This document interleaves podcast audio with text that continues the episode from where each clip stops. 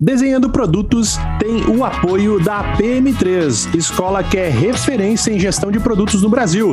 Acesse cursospm3.com.br. E está começando mais um Desenhando Produtos e Construindo Histórias. Eu sou Josias Oliveira.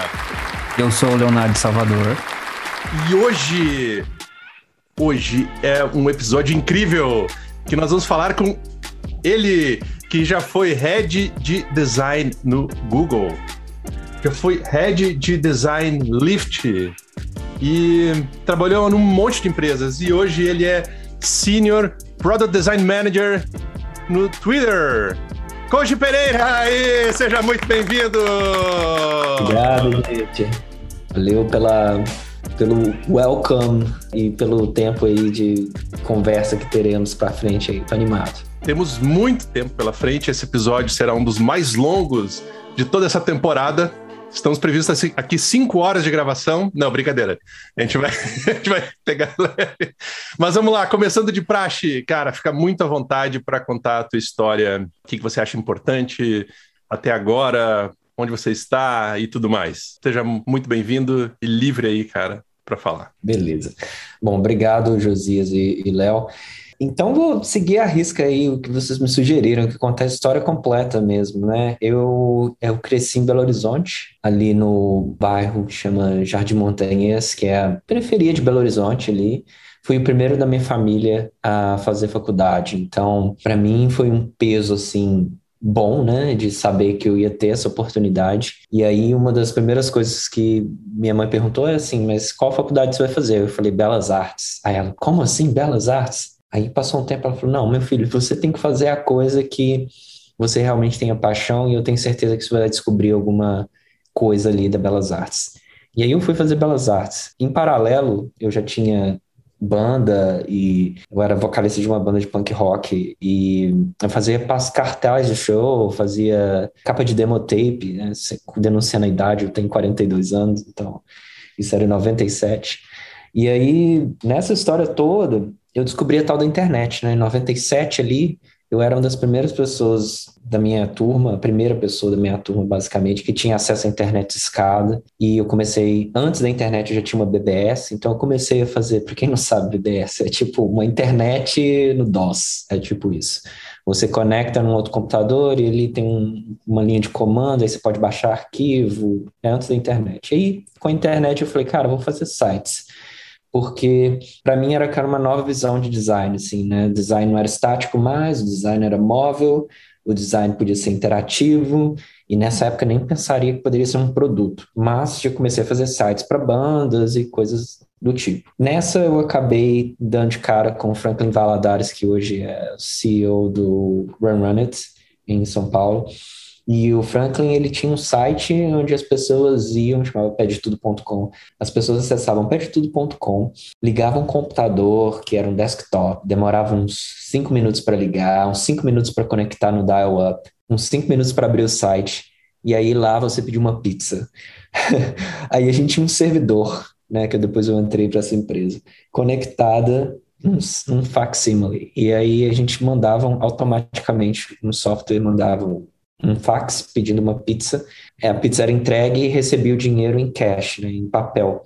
Não tinha um modelo de negócio. Nosso modelo de negócio é que a gente promovia alguma dessas restaurantes na homepage e a gente cobrava um ad daquilo ali, mas a gente não fazia billing, porque naquela época nem existia billing pela internet tão assim tão fácil. E o Franklin sempre foi muito visionário e isso era em 90, não, isso já era 2000, 97 eu estava na gráfica, em 2000 então, assim, não tinha nenhum outro lugar que estava fazendo isso, nem se chamava startup, entendeu? Não tinha investimento.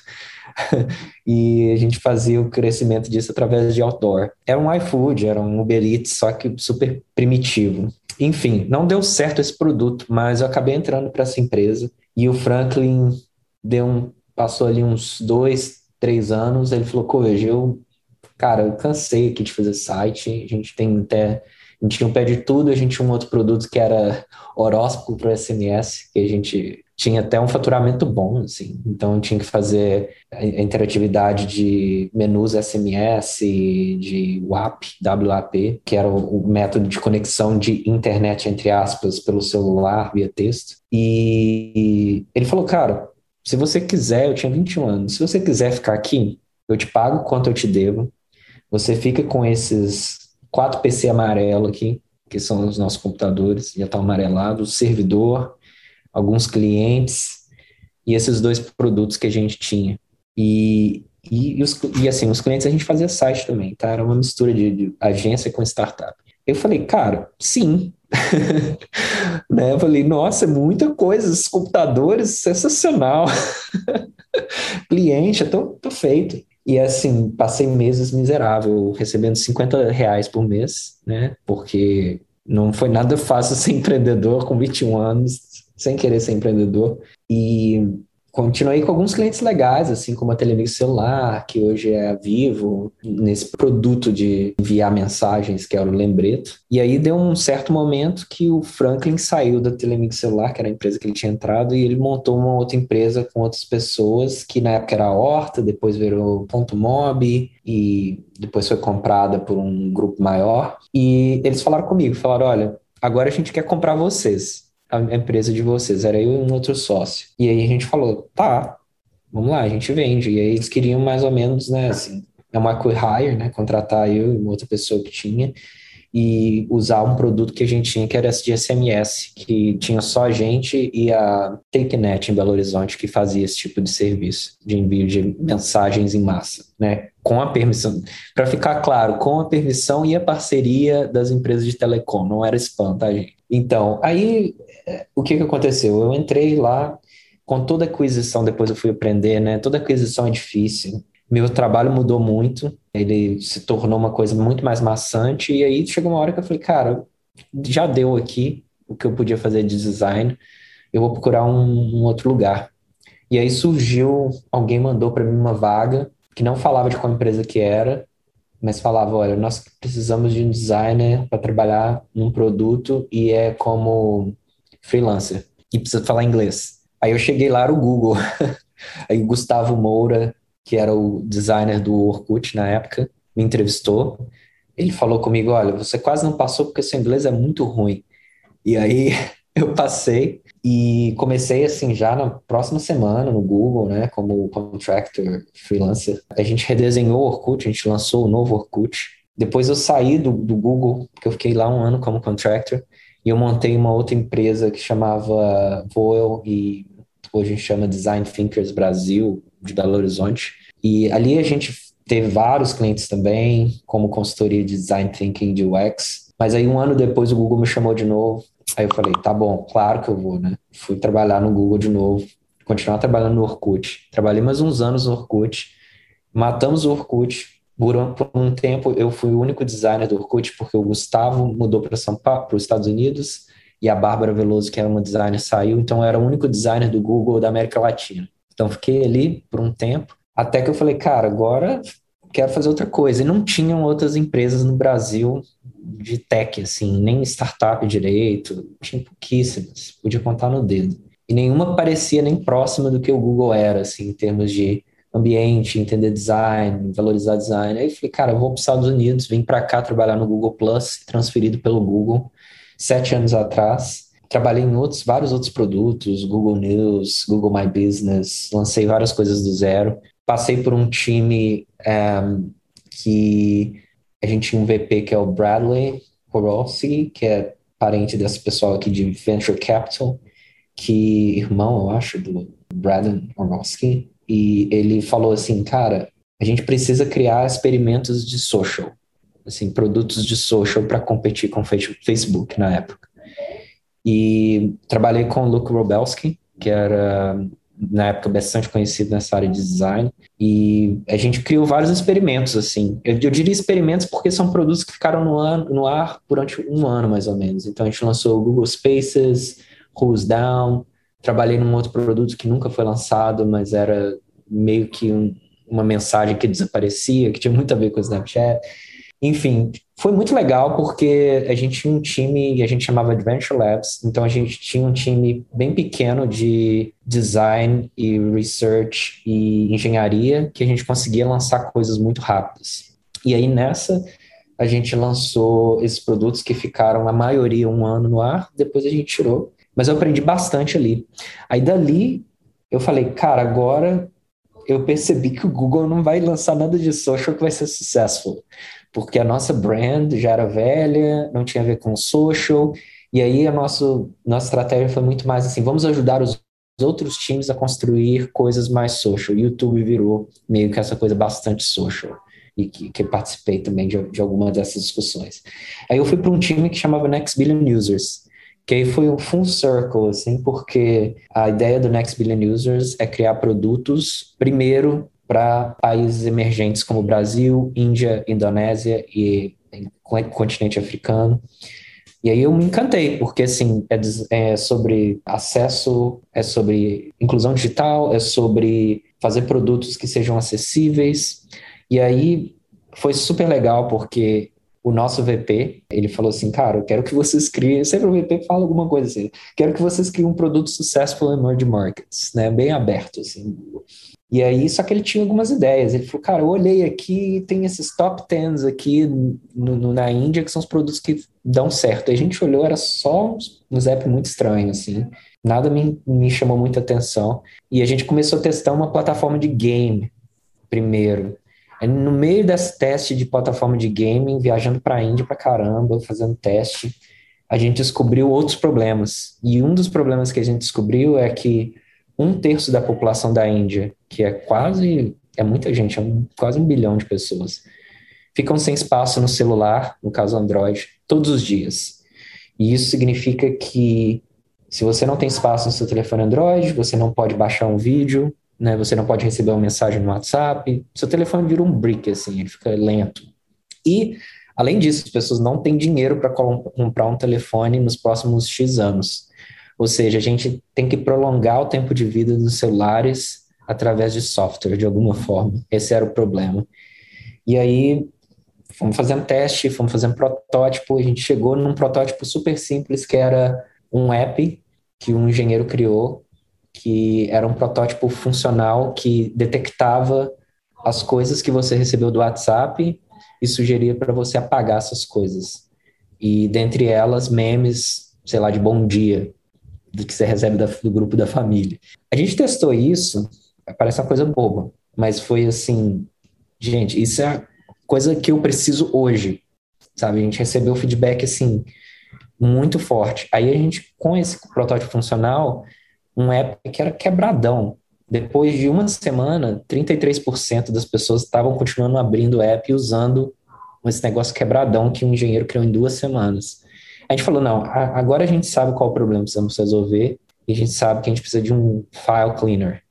E aí foi que nasceu o Files Go, que foi um produto que a gente começou do zero mesmo nesse time. O time começou de três, quatro pessoas, virou um time gigante, mais de 100 pessoas. E tivemos várias coisas interessantes, assim, do tipo, existia um file manager padrão no Android, então eu tive que ir lá para a Inglaterra conversar com o time para explicar o porquê o nosso produto estava funcionando melhor é, saiu uma matéria na TechCrunch falando kudos to the design team, this app is the best thing that Google ever launched in the last years. Então a gente começou a ter muito reconhecimento externo, sabe? Uma das matérias que saiu falava assim, o Google resolve o maior problema do Android até hoje com esse aplicativo. E aí internamente, né, o time do Android falou, então tá, vocês vão ser o file manager padrão do Android agora. E aí a gente virou o File Manager padrão do Android. É um app que passou um bilhão de instalações, que mesmo para o Google é gigante. Virou o app que mais rated high assim no Google Play, passando até o Google Photos, que era um dos maiores sucessos internos recentes do Google. Aí depois disso eu falei, cara, beleza. Finalmente consegui lançar alguma coisa successful from scratch, assim, porque as coisas social tudo deram errado. Assim. Aí eu saí do Google, fui para o Lyft, trabalhar e aí, quando entrei no Lyft, eu falei, cara, eu quero um time maior, porque eu quero ser um melhor people manager. Porque produto eu acho que eu já, já consegui um ponto legal na minha carreira. E aí, consegui um time bem grande, pelo menos para minha escala, que eram é, sete designers no, do, Google, no Lyft Business. Só que eu fui para uma área que era business, assim, que é B2B, então não é muito a minha coisa. E aí tive várias oportunidades legais dentro do Lyft, de, por exemplo, na progressão de carreira, né, para cada level, a gente tem uma descrição de o que, que é um designer senior, o que, que é um designer staff, o que, que é um principal designer, e a gente conseguiu incluir é, linguagens sobre inclusão e diversidade. Então, para você ser um designer senior, não é você só um bom craft. Você tem que ouvir os outros, você tem que respeitar diferentes opiniões. Então, todas essas coisas começaram a contar em promoção, que para mim foi talvez a coisa mais legal que eu fiz no Lyft. Sendo brasileiro, eu passei por todos esses processos aqui, muitas vezes sendo um pouco ignorado, um pouco virado de costas, porque meu inglês não era perfeito, ou porque realmente eu sou o único latino ou brasileiro que talvez as pessoas daqueles, daquela sala Evers viu em uma reunião. Então, assim, querendo ou não, tem um bias muito grande. Não conheci nenhum brasileiro, brasileira que tivesse numa vaga, numa posição de, de poder dentro dessas experiências que eu tive antes. Então, no Lyft eu tive, assim, mudou um pouco porque a minha VP Design sempre confiava muito em mim e a gente estava sempre tentando alterar essa cultura para tornar mais inclusiva e diversa, sabe? Então, isso foi o que eu mais gostei mesmo do Lyft e conseguimos coisas incríveis.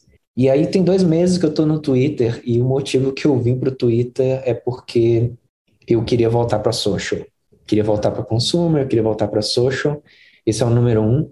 Número dois é porque nós temos o Dantley, que é o nosso Chief of Design Officer, que é, é um líder preto aqui, que é no nível dele, em design, ele é a única pessoa dos Estados Unidos. Então, eu estou aqui para aprender com ele, estou aqui para aprender com esse time que um dos goals do Twitter é se tornar a empresa mais diversa do Silicon Valley nos próximos anos. Então, assim, história longa, mas é, é, é aí que, que a história termina por, por, por agora, nesse momento.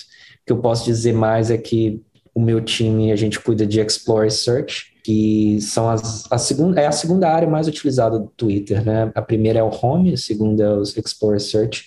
É onde você descobre o que está acontecendo no mundo, trending topics, é onde você vai para procurar sobre uma pessoa famosa como Beyoncé. Então, assim, é uma área bem central e estou curtindo bastante, assim, trabalhar de novo com um produto que eu uso e que eu sinto essa conexão bem próxima. Animal, cara como diz o ditado, a long short story, né? uma, uma longa história curta.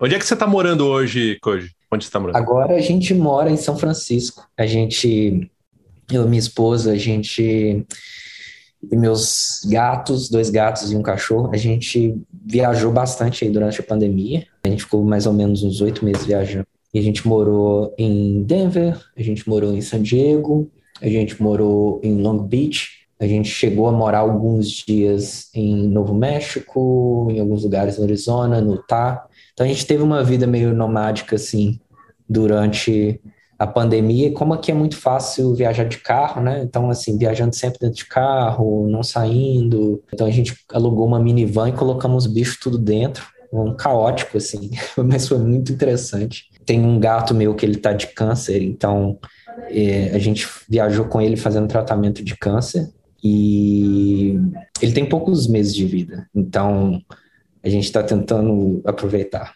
Legal, cara. Eu imagino que a, é, é, a gente tem, tem lido algumas coisas de São Francisco, assim, que tá, tá meio difícil. Como é que tá sendo esses, esses tempos morar em São Francisco nessa época de pandemia, cara? Na verdade, eu acho que a mídia exagera um pouco e as pessoas que moram aqui têm um nível de sensibilidade muito maior que a gente no Brasil. Acho que, assim, por eu ter crescido na periferia, sou primeiro a ir para a faculdade, já ter brigado para a pessoa não me esfaquear na rua, não tomar um tiro, acho que, assim, a vida é muito fácil aqui comparado com isso, no sentido que uh, a gente tem muito acesso às coisas, sabe? Tipo, a cidade é maravilhosa. Durante a pandemia, o que fica como difícil é que a, a cidade é muito cara. Então é como você viver em São, em São Paulo durante a pandemia, sabe? Você paga muito caro para viver aqui e só faz sentido se você tem planos mais a longo termo, igual a gente tem, a gente gosta daqui, a gente quer continuar aqui. Por vários motivos. Eu acho que um é uma cidade onde tem essa história de contracultura, né? Como eu disse, tinha banda. Eu sou vegan, vegano há, desde 97, então é uma cidade que tem muitas opções veganas, é uma cidade que abraça a bicicleta, é uma cidade que tem muito verde, onde o mountain bike foi inventado. Então, assim, tem muitas coisas legais, né? Os beatniks, os hippies, que para mim faz sentido estar aqui. É uma cidade bastante progressista, comparando com o resto dos Estados Unidos, passando por lugares como Utah, Arizona, eu percebi que eu vivo numa bolha aqui, né? A Califórnia é como se fosse o próprio país, a gente costuma dizer. Não é a realidade dos Estados Unidos, tanto econômica quanto política mas ao mesmo tempo é maravilhoso, né? Eu só tenho boas lembranças daí, assim, e sempre que eu vou, é, cara, sempre tem uma surpresa legal, diferente, algum lugar que eu não conhecia e que, que a gente explora, seja a atração cultural ou atração na natureza mesmo, né? Tem muita coisa legal para fazer. Sim, eu acho que, sei lá, cidades tipo São Francisco, Paris, Nova York, Berlim, Amsterdã, são cidades que a todo dia ela vai te trazer uma coisa nova, sabe? Ela vai te, te trazer algum tipo de surpresa, de inspiração. E para mim, como designer, como pessoa que trabalha com produto, eu preciso disso para me manter empolgado e criativo e não só criativo, mas assim de ter a coragem às vezes de saber que para chegar num produto ser lançado e ser, ter sucesso é uma longa jornada e você tem que ter coragem, né? Você tem que se colocar ali, apresentar e defender a sua ideia e conversar com usuários e não é uma coisa tão confortável quanto talvez fazer um cartaz de uma banda igual eu fazia em 97. E você comentou ali da, da, importância da diversidade, né? E essa visão de na empresa que você está hoje a diversidade como um ponto de partida para fazer algumas coisas, e até nas experiências anteriores que você comentou também ali. Qual que é a importância da diversidade, cara, na tua visão, especialmente quando a gente fala de design, né?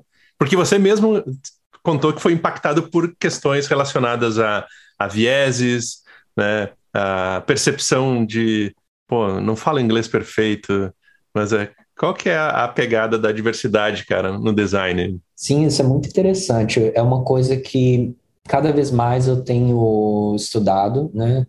Tem dois livros que eu recomendo bastante. Um é Mismatch, da Cat Holmes. Uh, tem o livro How to Speak, Speak Machine, do John Maeda. E tem o livro Designing for Everyone, que é de ah, vou esquecer o nome do autor, mas Design for Everyone, que é uma pessoa que trabalhou no Google. E para mim a questão, acho que tem vários aspectos. Assim, tá? Primeiro, primeiro aspecto para mim que pula aos olhos é das minhas experiências com produto. Todas as vezes que eu tive uma experiência que uma ou era agradável de se trabalhar, ou dois tivemos um sucesso muito grande, foi quando nossos times eram mais diversos e funcionais ao mesmo tempo, né? Porque tem que ser diverso e tem que ser funcional no sentido que as pessoas sentem que elas pertencem que elas podem opinar. Então, por exemplo, teve certos times, não vou ficar citando exemplos de qual time, só para não ficar, né, picking alguma coisa específica, mas tiveram times que eu trabalhei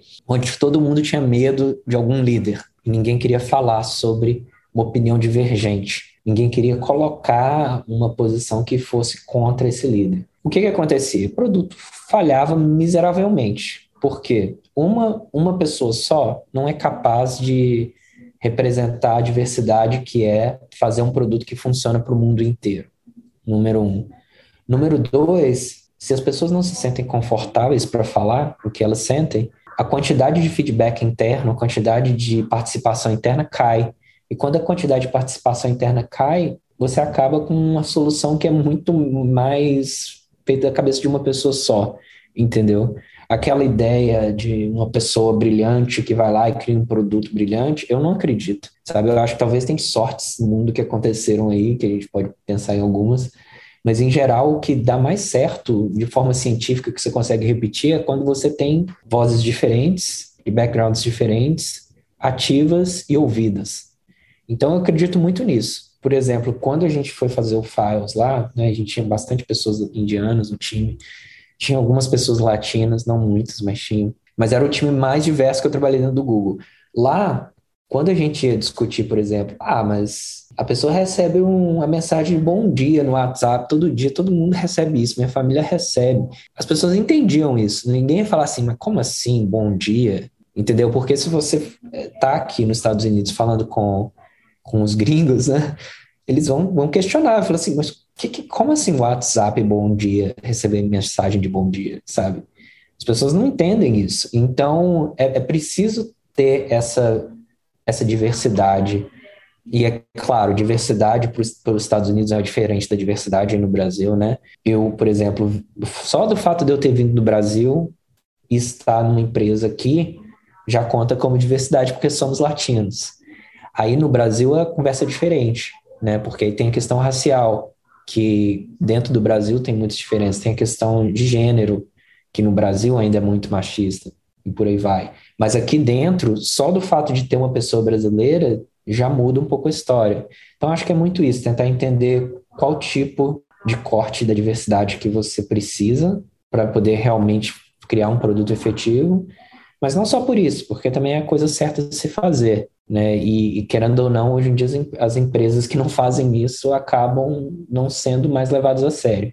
Pô, legal, hein, Koji? É, cara, você ficou quase 10 anos no Google, né? Porra, um tempão, né, bicho? uma baita experiência, assim.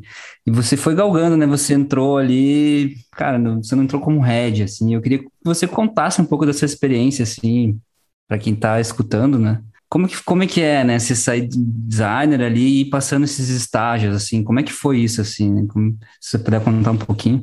Claro. Bom, primeira coisa que eu queria dizer é que todo mundo está na sua luta, sabe?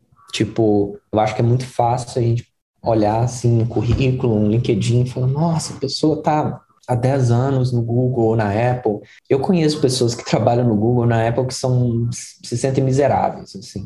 É, não é a empresa, primeiro, não é a empresa que define sua satisfação como profissional, não é o tempo, é muito mais o fit, assim. O que eu estou fazendo hoje no lugar que eu estou é o que eu quero fazer?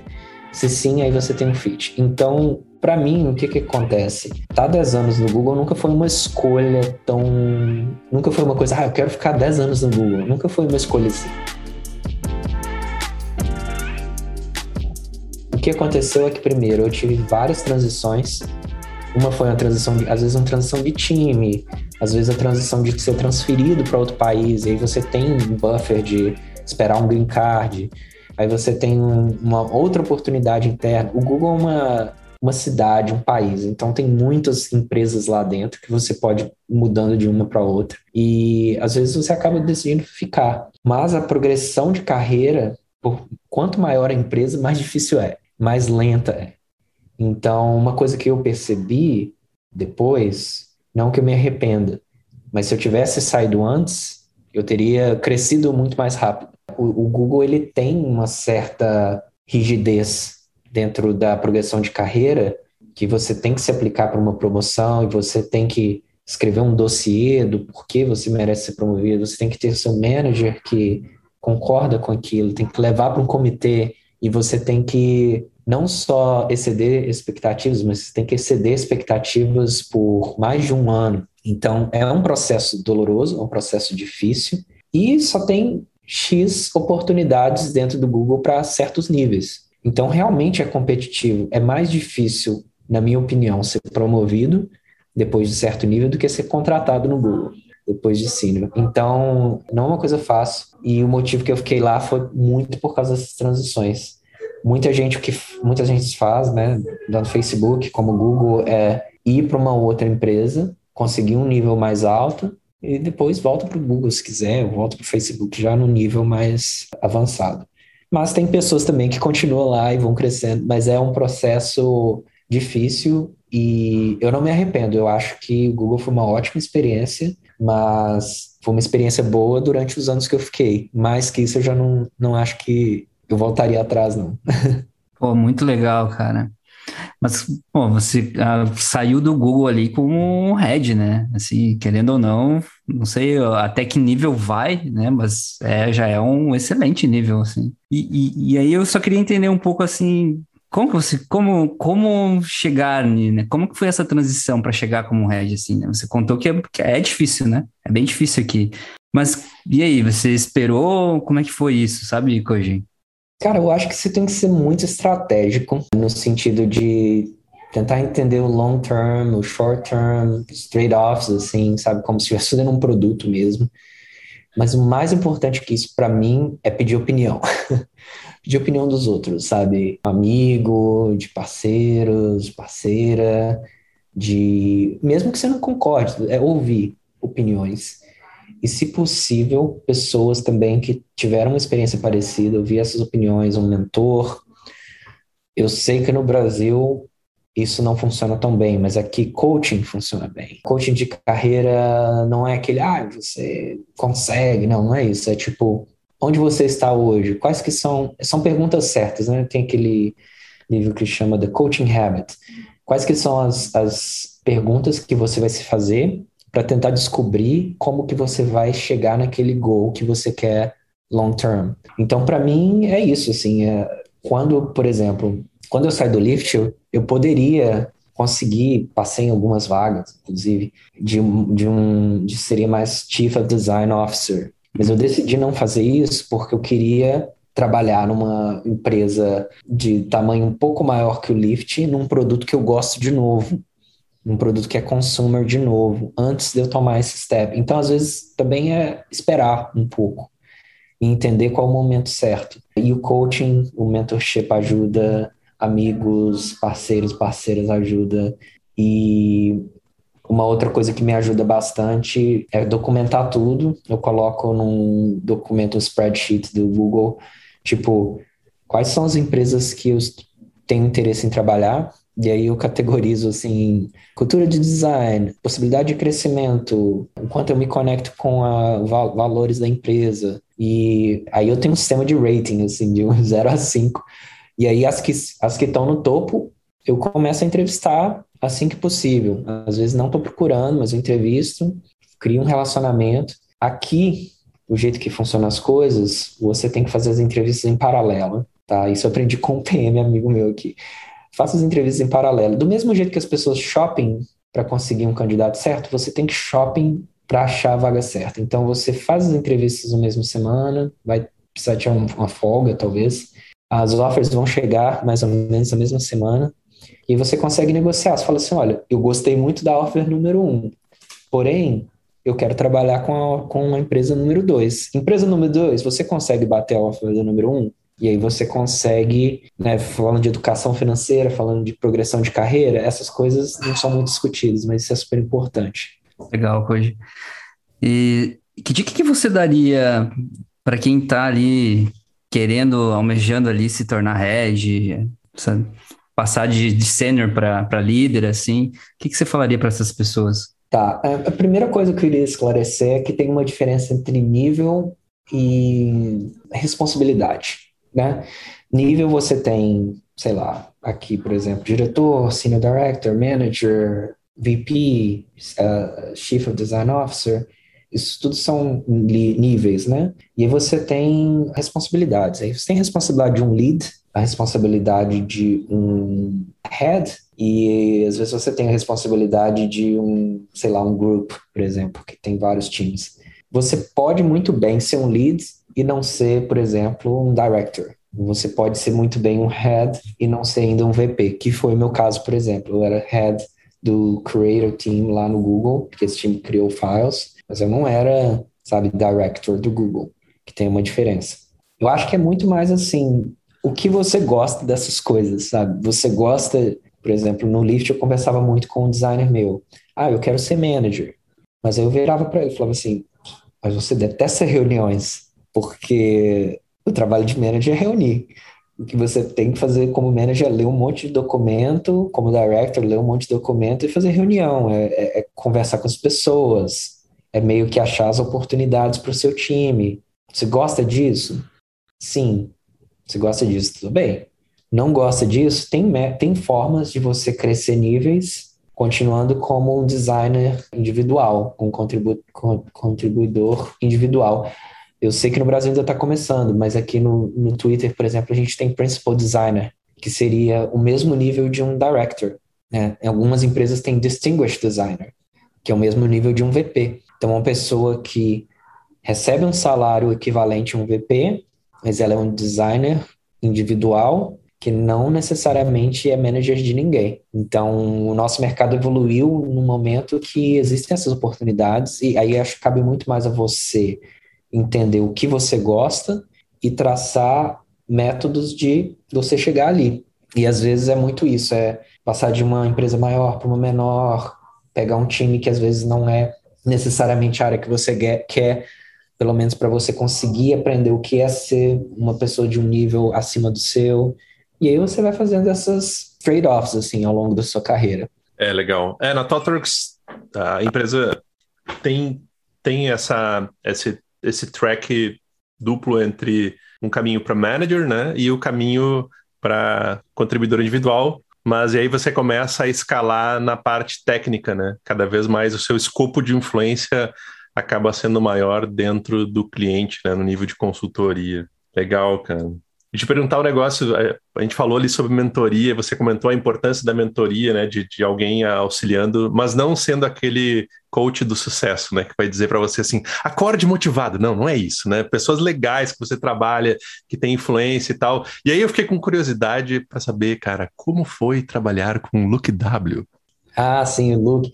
Cara, o Luke é, é muito legal, assim, ele é uma pessoa que tem um gênio muito forte, então não é todo mundo que lidava bem com ele. Mas de cara, assim, primeira semana que ele entrou, a gente se deu muito bem. Por quê? Ele é uma pessoa muito objetiva, muito lógica. Então, assim, ah, isso aqui não funciona, isso aqui é porque não tem research. Isso aqui não funciona porque as pessoas não estão fazendo entrevista. Então, ele sempre tinha uma resposta muito objetiva. E a gente sabe que, às vezes, né, tem umas questões subjetivas em, em produto e nem todo mundo gostava disso. Eu, particularmente, a gente deu muito bem, e ele era, na verdade, ele é, é PM Director, ele não é, ele não é designer mais. O motivo que ele se transformou em PM, conversando com ele, é porque ele acha que design, para você, pelo menos naquela época, né, para você evoluir na carreira, você tinha que se tornar um people manager, simplesmente, e não necessariamente pensar em produto, o que se provou de não ser necessariamente verdade, né, tipo, é, dá para fazer um equilíbrio. E aí ele resolveu para lá de produto, que é onde ele conseguia né, pensar em quando que era uma hora certa de fazer research, o que que, o, que, que no produto está errado, o que, que no escopo tem que mudar. É um, o PM é um pouco um designer também. E ele acabou indo para essa área. Mas foi muito legal, assim, aprendi bastante com ele. A gente trabalhou bem próximo nessa parte de social no Google Spaces, no Google Plus, chegou a trabalhar um pouco no Who's Down também. E enfim, foi muito legal, assim, tipo, acho que ele é uma, uma biblioteca ambulante mesmo e uma história ambulante ali de livros e mobile first e eh, design for forms e Yahoo, né? Ele trabalhou naqueles patterns que foi o início do design system, antes do design system no Yahoo, Yahoo. Enfim, foi, foi bem legal, assim. Acho que é uma das coisas que eu gostava bastante de trabalhar no Google é que tinha essas figuras sabe, históricas ali. Trabalhei com uma, um designer que até se aposentou, que trabalhou no, na Atari, e ele trabalhou naquele jogo ET, que virou né, um jogo que não deu certo. Os cartuchos, um jogo... os cartuchos foram é, enterrados. E ele era um designer da Atari, cara. Eu falei, cara, eu não imaginava que designer, que a Atari tinha designer. E ele era designer da Atari, mas era um designer super que codificava, entendeu? É um outro tipo de design, assim. Mas é muito interessante essa, essa coisa do Google de ter esse contato com essas pessoas. Incrível, cara. E, bom, você falou também sobre. Quando a gente estava comentando. Um caso? Pode, por favor. Pessoas. Porque esse é um caso legal, eu gosto de contar. É, é, eu trabalhava no mesmo prédio do uh, Larry Page, que era CEO e fundador do Google, e era um 1900. E um prédio super bonito. E o Larry Page, numa época, ele estava com um problema na garganta, que ninguém sabia o que, que era. Assim, mas a voz dele mudou, começou a sumir. E aí, a gente tinha, né, como o Google, cada prédio tem um restaurante em Mountain View. E tinha um prédio lá que ele ficava num andar secreto. e ele ia até de bicicleta alguns dias, parece. Tinha um elevador secreto que só ele chegava lá. E aí o dia eu tava nesse restaurante que tinham mudado o menu todo para vegan. Eu adorava o restaurante, eu sou vegan, né? E, e, virou vegan por causa desse problema da garganta que ele teve. Eu não sei, assim, ninguém sabe, é um mistério o que, que ele tinha. Parece que ele melhorou. E aí, eu tava um dia lá servindo a comida, né? E aí, aqueles buffet que tem os dois lados. Aí eu fui pegar a, a colher para pegar a salada. Aí eu tô, sabe quando a pessoa vai tentar pegar ao mesmo tempo? Aí eu olhei assim, era o Larry. Aí eu falei, não, pode pegar. pode pegar primeiro. Falei, cara, o cara é tipo dono do Google. muito bom. Foi muito engraçado esse dia. Muito bom, que cara. irado, meu. Muito legal. É isso, assim, essa questão, né, de ter, ter essa exposição às pessoas aqui no Silicon Valley é muito legal. Tipo, outro dia eu fui visitar um amigo no Facebook, muitos anos atrás, mas fui visitar ele. Aí já era nove da noite, a gente tá passando assim no prédio, a gente olha pro lado, tá lá o Mark Zuckerberg trabalhando no, no aquário dele, né? Que ele tem um aquário lá no meio. Nove horas da noite, eu falei, é, realmente agora eu, eu, eu entendo quem é o Mark Zuckerberg. É um cara que realmente fica, trabalha até tarde todos os dias no, no escritório. Que massa, velho. E que eu ia te perguntar em relação a, ao inglês, cara, o que que você fez para melhorar o seu inglês, já que você um dos primeiros feedbacks que você recebeu, né? Nossa, cara, o inglês é muito, é muito doido, é, Josias, porque eu acho que até hoje é um dos maiores problemas dos designers brasileiros é o inglês. Tenho tentado contratar pessoas do Brasil agora no Twitter que eles abriram essa possibilidade para mim de contratar uma pessoa remota. E muitas pessoas que entram em contato comigo, o problema é o inglês. Para mim, o que resolveu? Uma, eu sempre me interessei por inglês, tá? Música, minha mãe me colocou em cursinho. Quando eu fui trabalhar mesmo em inglês, eu sabia que eu, eu vi que eu não sabia nada. Tudo isso que eu tinha estudado, cursinho, não valeu de nada. Por quê? É um inglês informalzão, básico, os professores, as professoras não são nativas, né? O Brasil não é um país que tem tantas pessoas que têm inglês como nativo para ser professor. Então, o que eu fiz, o Google pagou para mim um curso no Berlitz, que até hoje possivelmente é a melhor escola de inglês do Brasil, mas que é super caro. Eu fiz aulas individuais. Mesmo assim, o inglês não ficou perfeito, não, ainda tinha muitos problemas. Quando eu mudei para os Estados Unidos, eu fiz um curso no Pronunciation Pro, que é um curso de redução de accent, de, sotaque. Eu nunca quis perder meu sotaque, tá? A intenção da redução do, do accent, do, do sotaque, é fazer com que as pessoas entendam melhor o que você quer dizer, porque nosso inglês no Brasil é tão, tão o sotaque é tão puxado que as pessoas nem entendem o que você está falando. Então, esse curso me ajudou bastante. Eu diria que esse curso, o curso do Berlitz, e o fato de realmente estar trabalhando todos os dias em 100% inglês é o que melhorou mesmo. Mas eu cheguei à conclusão, trabalhando com, né, no Lift, com essa coisa de inclusão, com muitas pessoas que têm English as second language, é que o maior problema não é o sotaque, o maior problema não é saber falar certo, porque as pessoas muitas vezes entendem, o maior problema é confiança. É você sentir que você é confiante numa língua que não é sua, em que a gente não aprendeu bem, e ser o mesmo profissional ou próximo do mesmo profissional que você é na sua língua mãe. Isso é mais difícil, não só para brasileiros, como chineses, chinesas, coreanos, várias pessoas que estão aqui trabalhando, indiano menos porque eles aprendem desde criança, né? então não tem tanto esse problema pode acontecer do teu design ser julgado de uma maneira diferente se o teu inglês não for perfeito? Olha, tem a minha opinião e tem o que a pesquisa diz. Tem uma pesquisa feita em Harvard que prova que as pessoas sim têm vieses quando o seu inglês não é perfeito.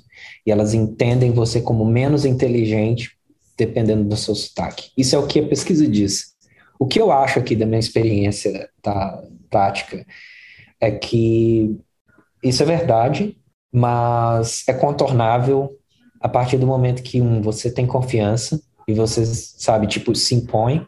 Sabe aquela frase que o Mano Brown fala, você, você ser preto e ser sucesso, ter sucesso, você tem que ser dez vezes melhor do que as outras pessoas. Você ter sucesso aqui como imigrante latino, brasileiro, brasileira, você tem que ser dez vezes melhor também. É, então você tem que contornar de outras formas. Escreve um e-mail, escreve um documento, manda por Slack. Na hora de apresentar, checa duas vezes o que você está falando. É, faz uma apresentação que é muito melhor que todo mundo. Né? Então é isso. Você tem que buscar outras formas de exceder em qualidade para balancear talvez essa questão do inglês. Hoje eu sinto que o meu inglês é 95% do que eu era em português. Quando eu me mudei, meu inglês era, eu diria, minha performance era 50%, 60% do que era minha performance em português. Então, também já melhorou bastante, mas é difícil. É difícil e é onde várias pessoas que estão em certos países como o Brasil, que não tem tanta experiência com inglês, vão às vezes ficar para trás. Ainda mais sendo manager, né? Que a, a principal atribuição ali é você conversar e ler documentos praticamente o dia inteiro no seu trabalho, né? Com certeza. Mas ao mesmo tempo eu fiz isso da minha força, né? Porque quando eu vou fazer uma entrevista, quando eu vou falar sobre mim, eu falo exatamente isso. Eu falo, olha, uma das minhas coisas principais é criar times inclusivos, porque eu sei o que é a dor de passar por um momento onde você está apresentando e ninguém te entende. Eu tinha uma pessoa no meu time no passado que era chinesa e ela chorou comigo algumas vezes. Ela falou: Cara, eu estou apresentando, as pessoas não entendem e as pessoas acham que eu estou brigando com elas quando eu estou apresentando, porque é, o, é, a, na cultura dela, a visão dela da cultura dela, ela é muito direta. E a cultura californiana é uma cultura muito indireta, ela é muito é, maquiada, ela parece soft, entendeu? Mas não é, é só uma, é mais uma forma de polimento, de expressão que é diferente. Sim. Hoje, por mim, eu ficava aqui mais cinco horas conversando contigo, cara, porque tá muito interessante, mas precisamos fechar, precisamos encerrar esse episódio. Nós não somos muito bons com despedidas, mas você pode começar aí dando, sei lá, seu último, última mensagem, seu último recado. Ah, primeiro, de novo, agradecer vocês dois aí. Acho que foi ah, super legal esse formato, gostei bastante. A primeira coisa que eu lembrei que eu queria dizer é um, um outro livro que se chama Culture Map Mapa de Cultura que é um livro que eu indico para quem está passando por isso, né? Entender uma cultura diferente, uma forma de, de expressar diferente. Acho bastante legal esse livro.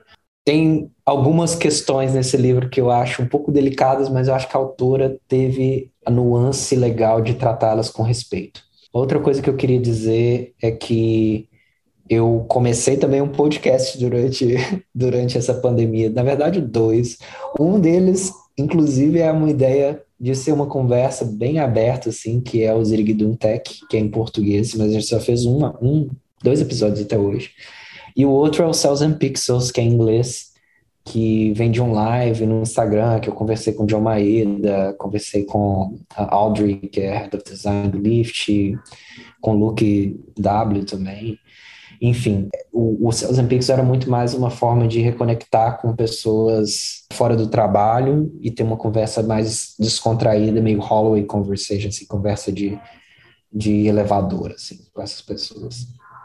E eu acho que é isso, assim. Espero que essa conversa tenha sido útil aí para algumas pessoas refletirem sobre a carreira. E eu estou sempre aberto tanto a, sabe, mentorship, conversar com pessoas. Tenho oferecido essa conversa para startups também. Se alguém tiver alguma ideia, estiver desenvolvendo alguma coisa, quiser uma segunda opinião, pode me procurar. O meu site é cojipereira.com e cellsandpixels.com é o podcast. Legal, vamos colocar também aqui nos comentários desse episódio. Você que está assistindo, você que está lendo, tá tudo aqui descrito, tanto na descrição do, do episódio quanto na própria transcrição do episódio. Beleza? Koji, muitíssimo obrigado. Sensacional, maravilhoso.